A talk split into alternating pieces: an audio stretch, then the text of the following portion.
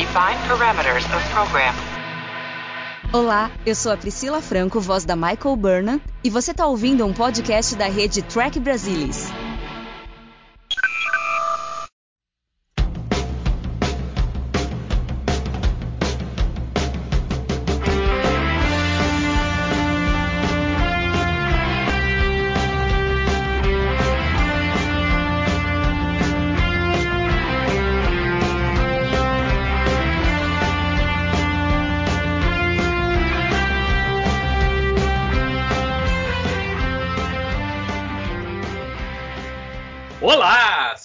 Bem-vindos. Eu sou Fernando Odo Rodrigues e este é o Balde do Odo. E aqui junto comigo, neste balde imaginário, estão meus queridos amigos Luiz Morne Castanheira. Fala aí, Luiz. Alô, pessoal, para um episódio de Vera sonolento. Também aqui comigo, nessa onda de imaginação, quase um Nexus, meu querido amigo Alexandre Bortolucci. Olá a todos. Eu queria dizer que é um prazer estar aqui com vocês novamente, mas por esse episódio não é nada prazer. E também comigo, aqui divagando, assim, viajando na maionese, minha querida amiga Mariana Kira Gamberger. Olá, pessoal. E olha, o episódio não é tão ruim quanto eu achava que fosse, viu? Não que ele seja uma maravilha. Nossa. Gente, gente, não. Eu, deixa eu pegar o gancho da Mari e depois eu vou jogar a batata quente pra alguém. Eu acabei de reassistir esse episódio. Eu acho que foi a primeira vez que eu revejo esse episódio desde 94. Então lá se vão 28 anos. Porque sempre eu pensava, ah não, deixa eu pular esse que é aquele episódio do Rumpelstiltskin. E eu não achei tão ruim assim não também. Assim, eu tô na vibe da Mari. E eu quero ver alguém criticar a direção do Robert Legato, que foi o responsável pelos efeitos especiais de Deep Space Nine, quem criou esses efeitos. O que, você acha, Alexandre? Robert Legato tem algum problema? Na verdade, não. O problema não é do Robert Legato. O problema é de quem colocou ele para dirigir o episódio, né?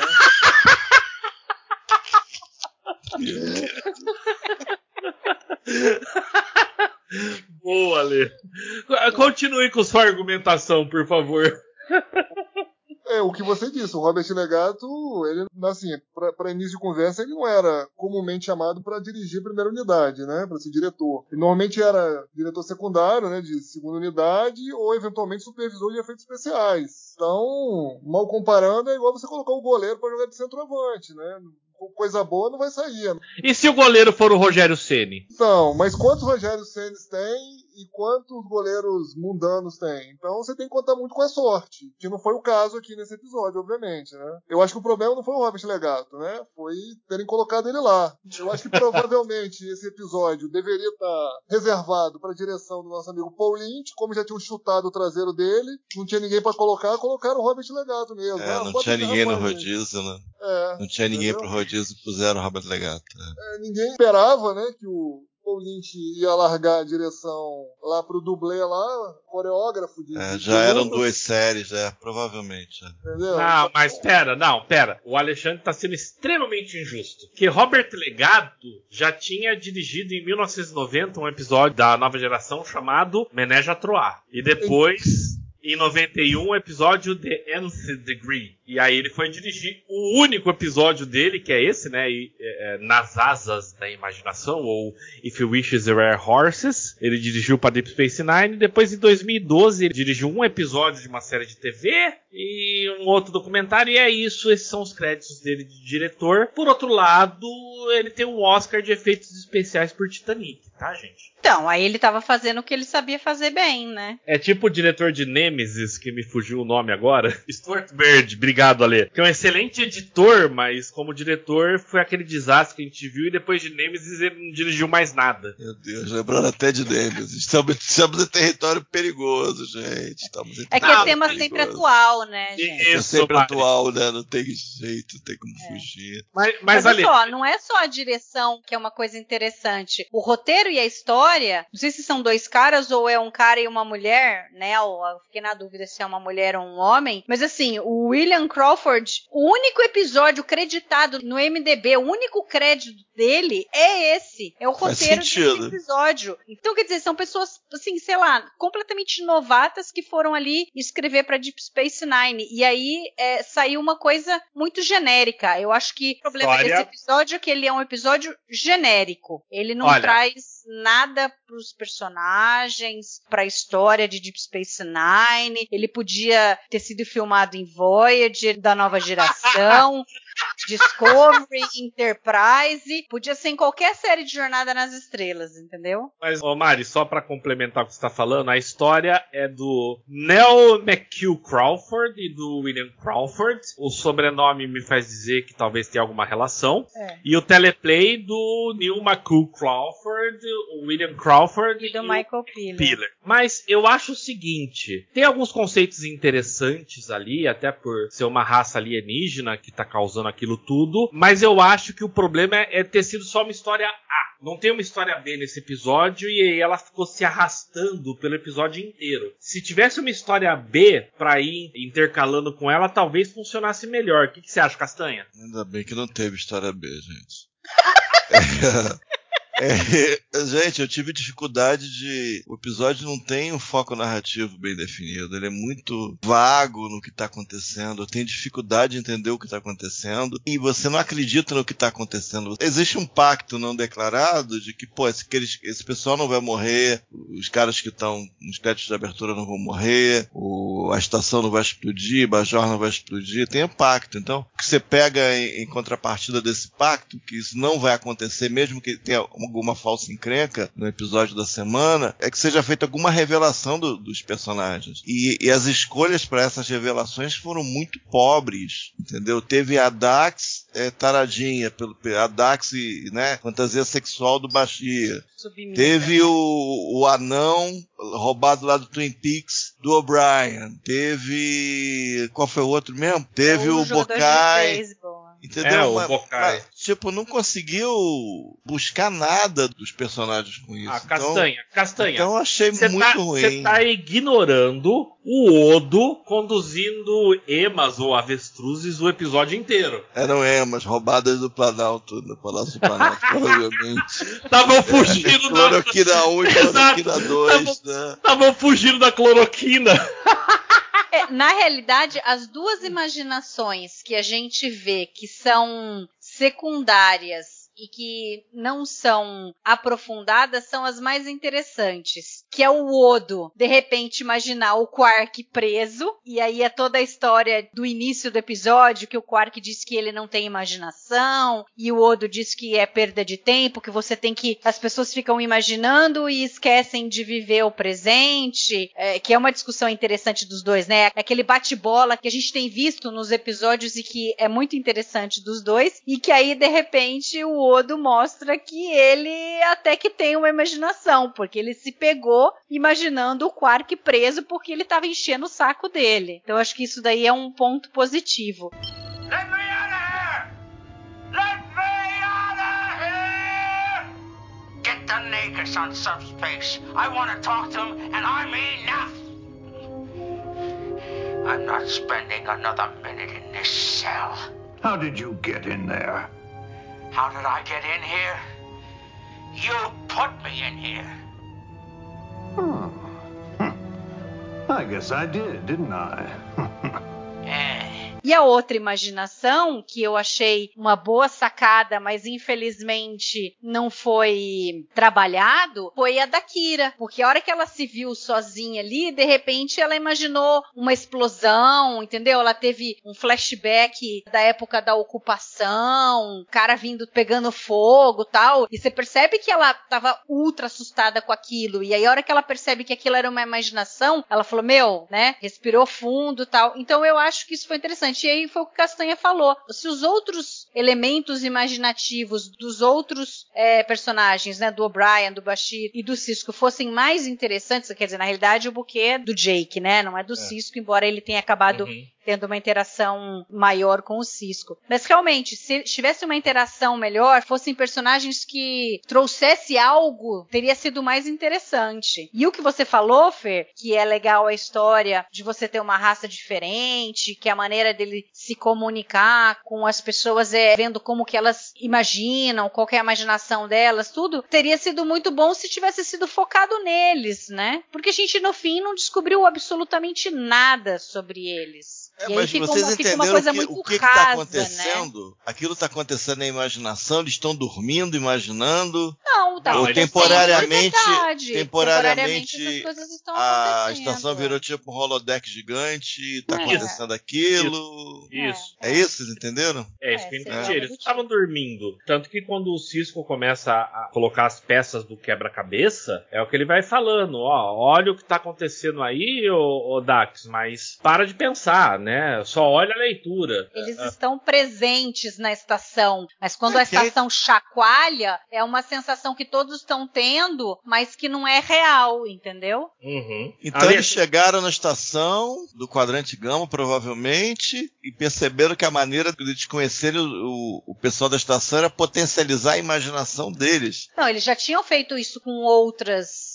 civilizações que eles tinham encontrado. Mas- Foi isso que eu entendi. Essa é a Sim. maneira deles se comunicarem, mas sem, mas sem dizer, ah, nós somos alienígenas, entendeu? Mas a imaginação dos humanos foi muito mais forte. Para só para pensar que, eh, tirando o quarto. Nossa, agora eu ia falar um argumento ele já caiu por terra antes de eu falar. Tirando o Odo e o Quark, vamos lá, a imaginação do Odo em particular foi bem simples, né? Ele tava vendo uma tela só. Do Quark foi um pouquinho mais profunda, mas a grande imaginação que toca a história foi criada por humanos, né? Foi criada pelo Jake, foi criada pela Molly e foi criada pelo Bashir. E é isso que no final o Bukai fala pro Cisco. Que imaginação essa que vocês têm, né? A gente nunca viu nada parecido.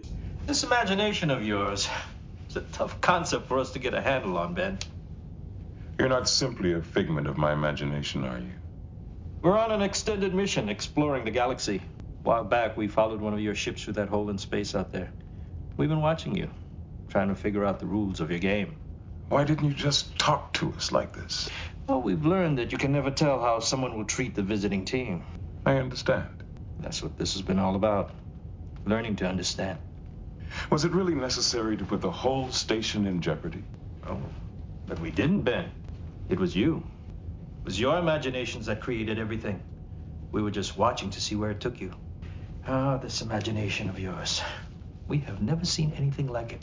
Você sentiu isso também, ô Ale? E acho que é até bom você entrar na conversa e falar se você concorda com o Castanha de que talvez estivesse todo mundo dormindo no episódio inteiro. Não, Não, não, sei se estavam dormindo. Eu tô tentando entender o que estava de fato acontecendo, né? Então, eu acho que foi uma forma de comunicação, acho que foi a Mari que falou, né? Era uma forma, dessa forma de vida alienígena se comunicar. E por algum motivo é, encontrado no roteiro, a forma deles acharem mais adequado fazer isso foi através lá da, da imaginação, enfim, das ondas. Não dá nem falar ondas cerebrais, porque eles também captaram lá a imaginação do Odo, né? E o Odo não deve ter ondas cerebrais, ele não tem cérebro, né? Então, então assim, a forma deles, sei lá, É, é, O Odo, o Odo não tem nem Interagirem, né? Mais do que se comunicar é, é interagir, né? E conhecer. o, o, o Odo nem tem o sentido de cheiro, né? De olfato, como ele fala nesse episódio. Pois é. Então, assim, eu acho que poderia ter sido é, um pouco melhor explorada essa potencialidade, né? Mas o Castanha também já colocou, o roteiro é muito raso, né? Muito ampassant, é um high concept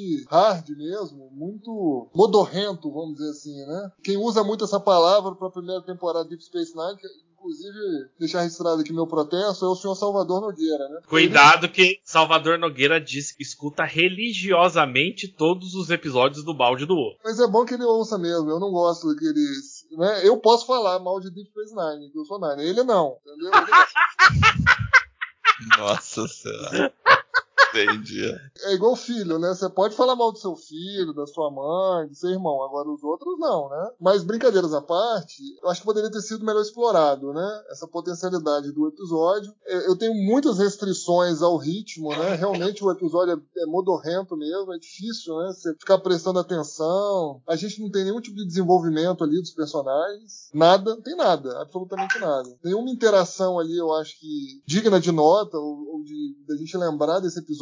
E tem algumas coisas que me preocupam muito conceitualmente, né? Por exemplo, né? A gente tá pegando lá a imaginação, tudo bem, mas vamos pensar aqui, o tal do Buck Bokai lá, que é o jogador de beisebol. Pô, cara, eu não, não sei no século, é no século 21 ou 22 que acabou o beisebol, né? Mas, pô, o beisebol deve ter se tornado realmente um esporte bem de nicho mesmo, porque, pô, botaram um baixinho gordinho pra ser o melhor jogador de todos os tempos. É. Porque- É isso. Como eu não conheço beisebol, não sei como é que funciona, mas Não, mas o beisebol é pareceu que não tinha nada a ver. Não, então, é isso que eu tô falando. Pô, Pareceu bem estranho mesmo. É, o, o beisebol caiu tanto no ostracismo, assim, pra gente ter um exemplo de atleta, entre aspas. Porque, assim, se a gente pegar hoje o exemplo de qualquer esporte, mesmo sendo beisebol, né, é, sem querer ser preconceituoso com o tipo físico de ninguém, mas, assim, não, não fica crível na tela que o cara é um atleta, que o cara era o melhor jogador de todos os tempos, segundo o Cisco, entendeu? Então, ficou estranho, ficou muito estranho. E outras coisas também, né, o Luiz até brincou aí do... Colocaram o Michael J. Anderson lá, de Twin Peaks, né, pra ser o anãozinho lá, que eu nem vou me atrever a dizer o nome dele aqui no, no episódio, né, do, do É o personagem. Rumple.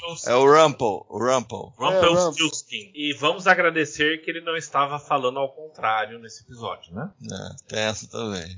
Assim, honestamente, mais um episódio esquecível aí, da, da primeira temporada de Deep Space Nine. E aí eu sou obrigado a concordar com o senhor Salvador Nogueira. O episódio é modorrento, não aproveitaram bem aí a ideia, né, o high concept do episódio, não foi bem executado. Acho que assim, não tem muito mais o que a gente possa dizer do roteiro em si. É, eu, eu acho que a falsa encrenca daquilo ali poder destruir o sistema todo, eu acho, nossa, é, é dose, é dose. É tipo assim, não, tão de brincadeira, tão de brincadeira. Não, não tem como, gente. É porque em momento nenhum você é, é, entende como crível de fato que eles estão passando vai um tipo de apuro nada, mesmo, né? né? Você sabe, você sabe que não vai acontecer nada daquilo, mas ao mesmo tempo você não está sendo dado nada além disso. É um negócio esquisito mesmo. Não sei se foram muitas reescritas, ou houve alguma adaptação, mas ficou muito sem forma, sem foco. Ó, Mari, me ajuda aí. Você, como eu, acha que esse episódio não é esse desastre todo. Dá uma ajuda aí pra falar o que, que você acha que funciona no episódio, querida. É, na realidade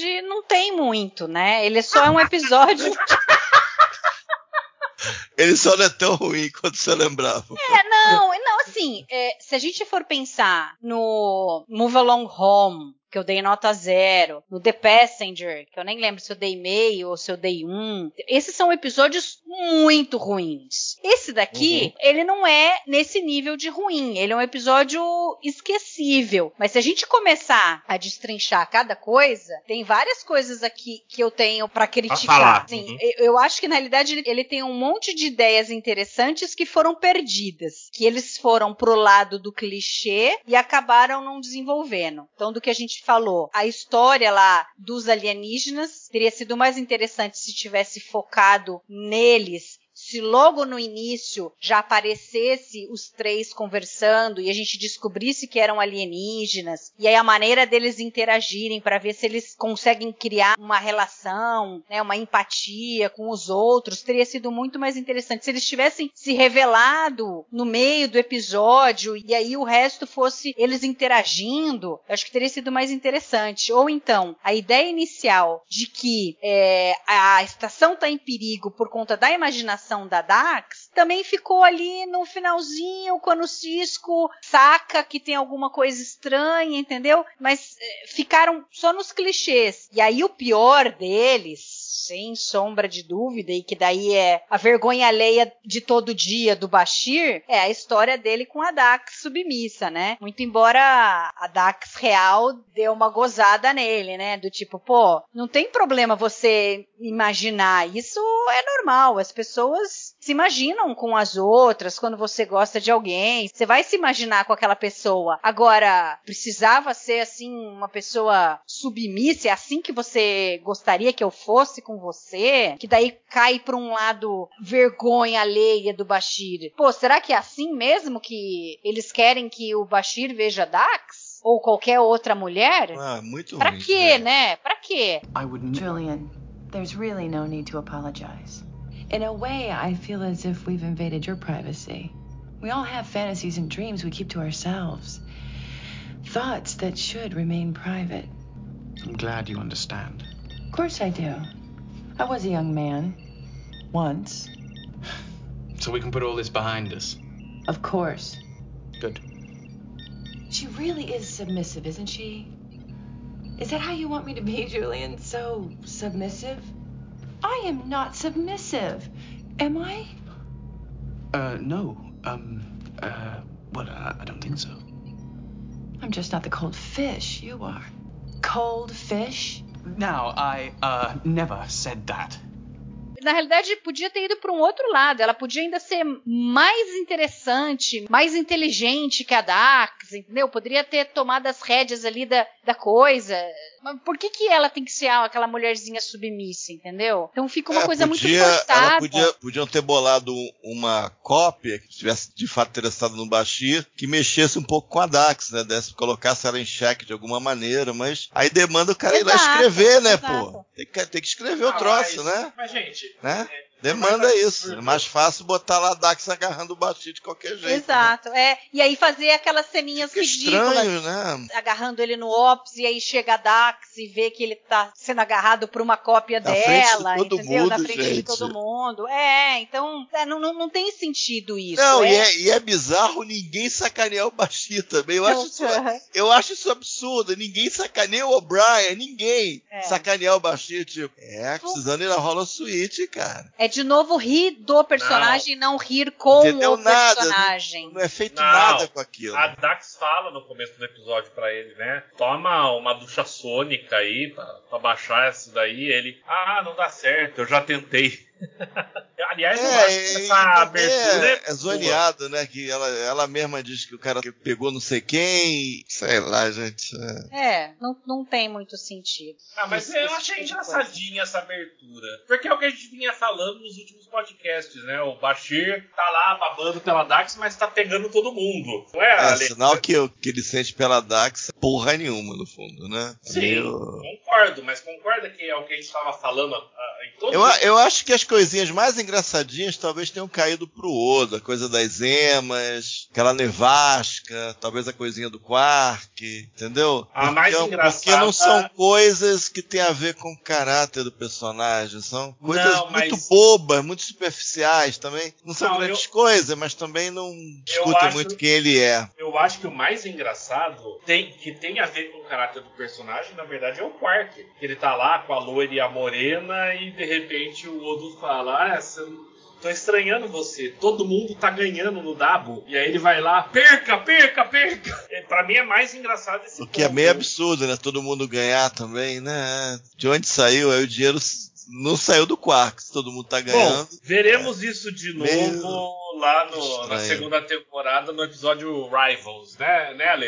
Deixa eu só fazer um comentário sobre o que você disse, sobre a, a cena inicial da Dax lá com o Bashir, porque de alguma forma eu concordo com você. Essa primeira parte aí, essa introdução, ela nos mostra alguma coisa, é que de fato, é, o que a gente estava comentando de fato nos podcasts é, acontece, né? O Bashir tava lá tentando convencer a Dax, né? Olha, pô, eu sou afim de você, queria ficar com você e tal. E a Dax vai fornecendo subsídios pra ele, ele desistir, né? Diz assim, mas você, né, tá se virando nos 30 aí, todo rápido sai que aparece, você vai atrás, e ele tenta se justificar. Então, depois quando aparece a Dax que a Mari colocou aí como, entre aspas, submissa, aí é o momento quem nunca do episódio, né? Porque, pensando aqui, infelizmente, como o ser humano do sexo masculino, quem nunca, né, pensou nisso? Numa menina que você em algum momento gostou, que infelizmente não correspondia esse amor por você, quem nunca pensou, né? Eu vou evitar essa- comentar. Não, podia ter. Isso, isso é clássico de comédia romântica, ele realizar que aquela submissa que ele pensou não é a que ele gostava de fato. Ou seja, tem tanta coisa pra fazer, eles não fizeram chongas, entendeu? Então,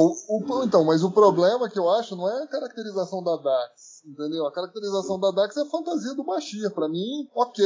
Isso aí, pra mim, tá. Tudo bem, é um momento vergonha alheia pra Mari, por ela ser né, mulher tal, mas assim, falando também como homem, como eu disse, quando a gente era jovem, enfim, a gente também tinha esse tipo de imaginação fértil, né? Pro lado não tão bacana, mas era uma fantasia, foi a fantasia do Bati. E para isso eu acho que, assim, essa parte especificamente do episódio eu não vejo como um grande problema. Eu vejo um problema outras coisas, né? Como a gente já comentou aqui, a história ser arrastada, modorrenta, a encrenca da semana é, não ser absolutamente crível, né? Você, a gente não acredita acreditar naquilo em nenhum momento sequer. O próprio desenvolvimento ali, a pseudociência envolvida ali, que fica até difícil de entender quando você Nossa o episódio. É, Nem sei, cara. É, então, eu ah, acho que... que ciência. Que gororoba grossa essa tecnobaboseira, gente. Então, pois é, isso aí que Não tem nem aquela frasezinha de jornada explicando com alguma metáfora,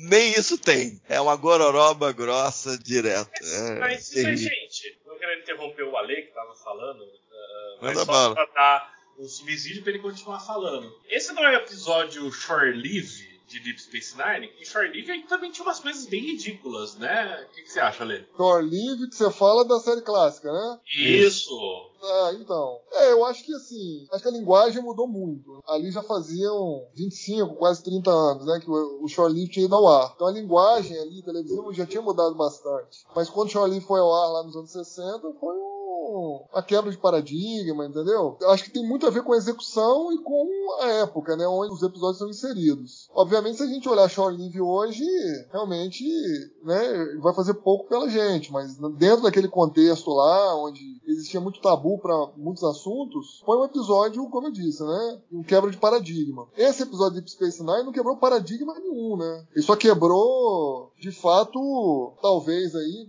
a gente olhando bem, ele, que, ele quebrou a credibilidade da série, né? Porque, pelo amor de Deus, né? Eu não acho tão ruim assim, eu, Ale, mas eu entendo os seus argumentos, os argumentos do Castanha, tá? E se vocês querem destrinchar o episódio, pode destrinchar, não vou ficar brigando com vocês. Mas o meu pensamento, talvez porque eu reassisti já sabia do que, que era o final. Quando eu reassisti, eu lembrava que o final é que aquelas imaginações do Kai, da Dax, do Rumpelstiltskin. E só vou ter coragem de falar esse nome no podcast inteiro. Ninguém mais vai falar Rumpelstiltskin. Eu falo Rumpel. Eu gosto de ouvir a Molly falando, é muito fofo. Ale? Ela fala bonitinho. Não, eu não me atrevo, não, eu não me atrevo. Eu, eu, não, eu não consigo falar nem português direito, imagina esse aí que eu não sei nem que, que língua que é essa aí, entendeu? Deixa Foi. pra você aí que treinou bastante. É, eu fiquei mo- treinando. Eu fiquei treinando antes de gravar. Mas eu Tem lembro. uma coisa boa desse episódio. Que é, vou me redimir, porque lá no primeiro episódio eu, eu tinha certeza que a bola de beisebol do Cisco já aparecia no começo. E não era, né? E agora ela apareceu. Essa bola aí que ficou com ele, provavelmente é a que vai aparecer na mesa dele em algum outro momento futuro. Então a gente tem uma coisa importante da história, que é a bola de beisebol, e que agora ela se sacramentou ali. Mas e o relógio que ele vai é- fazer da- daqui a pouco também fica no escritório dele. Não Aquele que relógio tenha- maluco. Não que tenha nada a ver com a história, que tenha trazido alguma coisa pra história, né? Mas enfim. Ô, Castanha, pera, não dá spoilers. Quem jogou essa bola pro Cisco foi o Bukai. Essa Sim. bola não deveria ser imaginária? É, não sei. Eu pensei a mesma coisa que você. É. Eu olho, a bola de beisebol tá aparecendo. O Cisco, inclusive, sai de costas com as mãos cruzadas atrás, segurando a bola. É, ele joga a bola pra cima daquele jeito de pegar e tal. Mas depois fiquei pensando, pô, mas não era tudo imaginação? Como é que a- essa bola agora é física? Eu entendo que não é a mesma bola que a gente vai ver depois, né? É, mas se eles tinham condições de criar um ser corpóreo pra eles.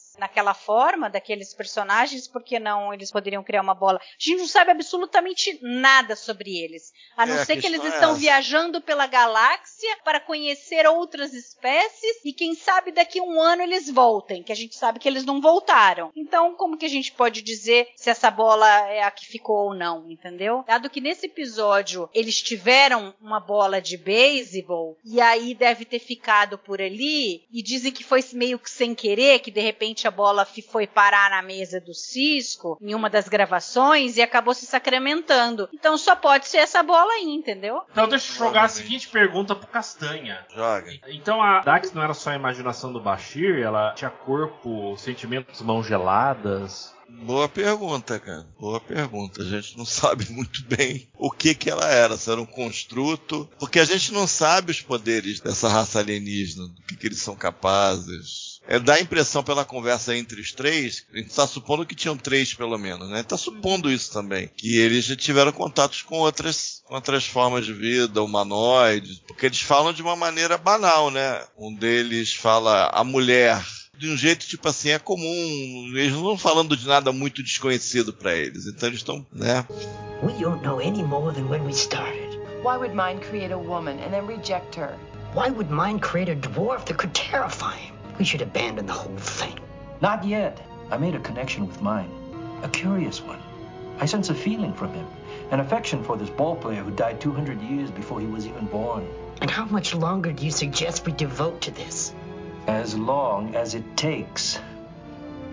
It ain't over till it's over. Mas não está muito claro o que, que de fato está acontecendo. Se a anomalia está acontecendo e eventualmente ela parou de acontecer, ou se ela nunca aconteceu, só aconteceu na cabeça de quem estava ali. Eles estavam meio em transe, entendeu? Não, acho que É- da mesma forma que é, apareceram aqueles animais e não sei o quê, eu acho que era a partir do momento que a Dax imaginou que pudesse ser uma ruptura, Tava a ruptura acontecendo apareceu, e entendeu? sumiu. Então, é, talvez. Mas, mas não era uma ruptura real. É, Ela aí eu não sei. Aí já fica meio. Não, Sabe eu uma parto coisa desse engraçada? princípio. Eu parto desse princípio. A estação nunca esteve realmente em perigo. Até Sim. porque a conversa final do Alien Bucaio lá com o Cisco mostra que não é uma raça alienígena belicosa. Sim. Então eu não acho que eles realmente iam deixar a estação. Não, então, se não é belicosa, por que, que o Rumpel lá jogou aquela de que ele ia pegar a filha? Não, vamos lá, junto comigo. Rampelstiltskin. Ah, meu Deus do céu. Lá no clímax da parada, ele falou: Eu vou pegar tua filha, eu te Ele libero. não De onde fala- saiu aquilo? Ele não fala isso explicitamente. Ele fala Hum. que tem um preço, mas ele não chega a falar qual é. Bom, ele traz a. a- É, ele fala, ah, eu, eu,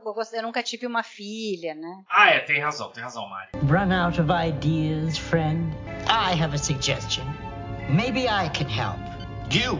You created me with powers beyond those of mortal men, and I would be more than happy to use them to assist you for a price. I've always wanted a daughter. Miles?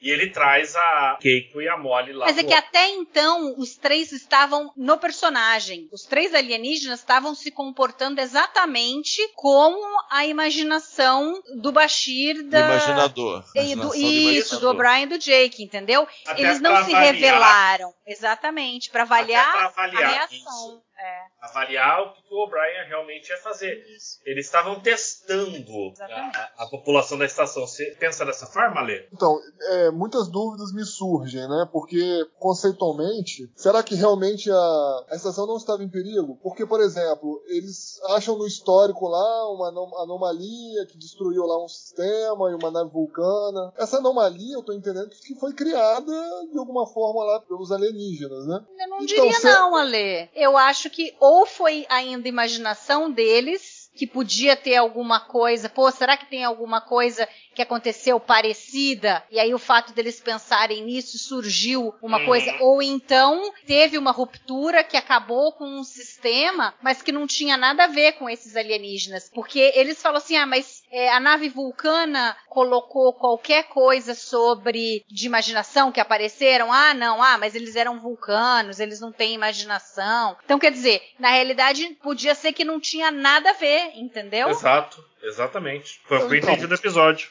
Então, mas é isso que eu tô dizendo. É, ele dá margem para você pensar é, outras coisas diferentes. A gente não fica é, realmente com a certeza de que não tinha perigo nenhum, mas também o que acontece em tela é um negócio tão pouco crível que também, não, em momento algum, também nos parece que está de fato tendo algum perigo. Entendeu? Então, esse é o problema. Conceitualmente, o, o episódio, é, ele falha, entendeu? Ele é falho, porque ele não se sustenta em, em nenhum dos termos que ele coloca em tela, entendeu? A gente tá discutindo aqui o roteiro dele sem ter certeza exatamente do, do que de fato é, foi proposto por esse roteiro. Mas você não dá todas as respostas e fazer o público pensar é algo ruim? Não, mas você também não dá resposta nenhuma, também não é um negócio legal, entendeu? Que é muito vago o episódio. É. A Exatamente. gente não tem a menor ideia de quem são esses alienígenas.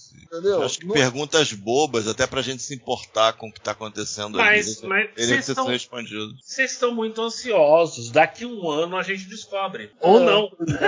Mas tem, tem uma cena que eu fiquei olhando depois e falei, meu, será que era essa a intenção? A hora que o Quark chega pra reclamar com o Odo que as duas mulheres sumiram, né? As duas que estavam lá tiracolo com ele, e aí o Odo fala: "Não, não, não, não eu tô aqui, não sei o que". Então as, as duas tem duas emas correndo. E aí as duas emas somem e no mesmo instante que as duas emas somem pelo corredor, aparecem as duas mulheres. Será que eram dois alienígenas que uma hora Nossa. estavam como Ema e a outra hora estavam como as duas mulheres? Meu Deus do céu, Porque foi muito, foi dizer. muito assim. Eu as pensei duas emas e exatamente as duas nisso. mulheres. Deus Eu do pensei céu. exatamente nisso, Mari. Porque é muito imediato.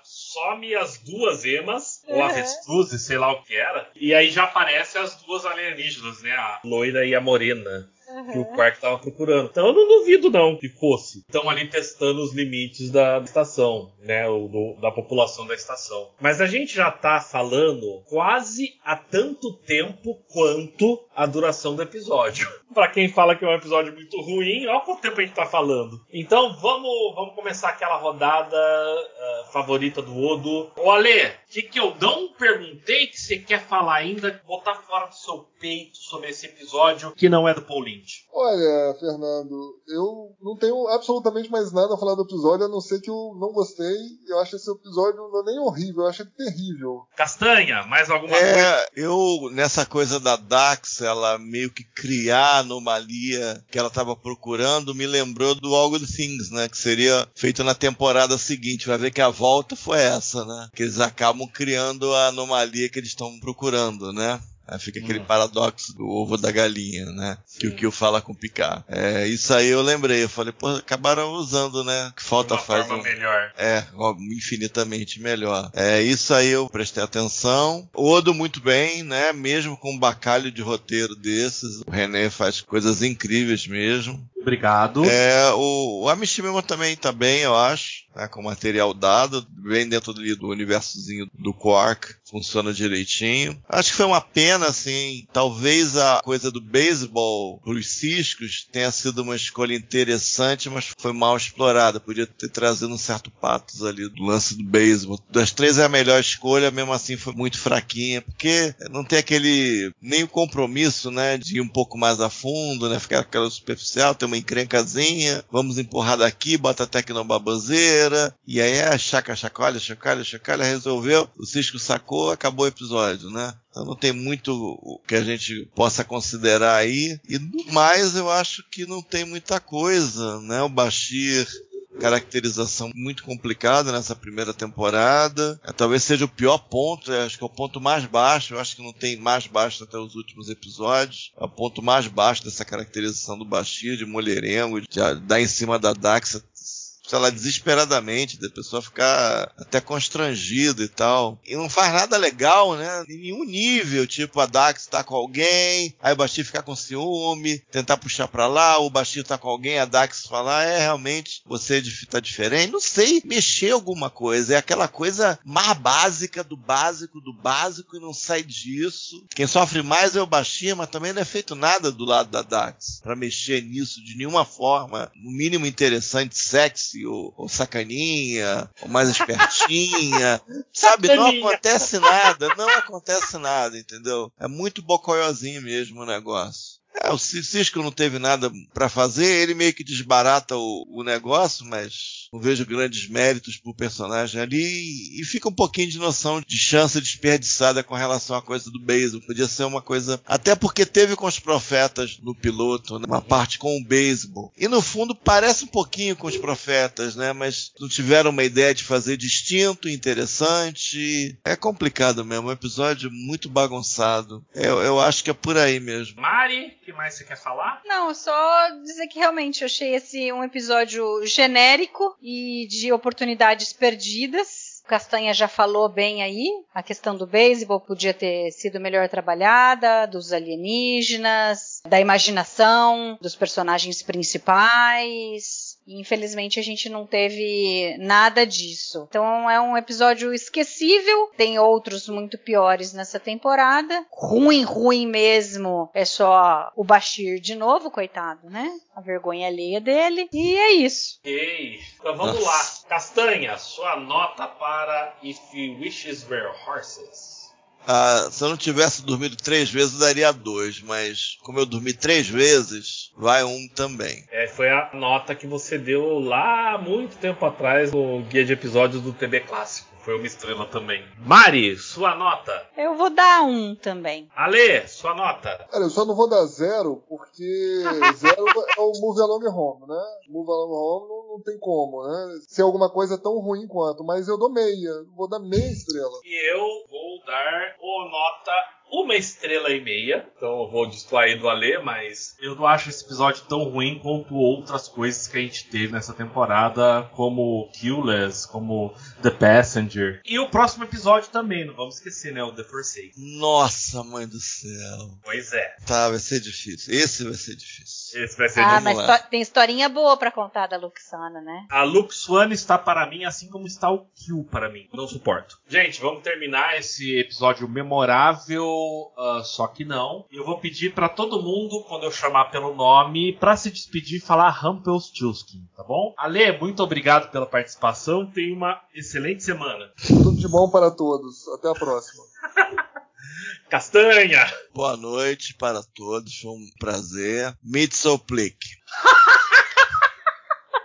Boa, Castanha, muito bem. Mari, brigadão. É pra falar Rumpelstiltskin, é isso? Aê! Alguém além de mim. Boa, Mari. E é isso. Ficamos agora ah, com o balde imaginário do Odo. Na próxima vez o balde não será imaginário. Nos vemos no próximo episódio. Fui!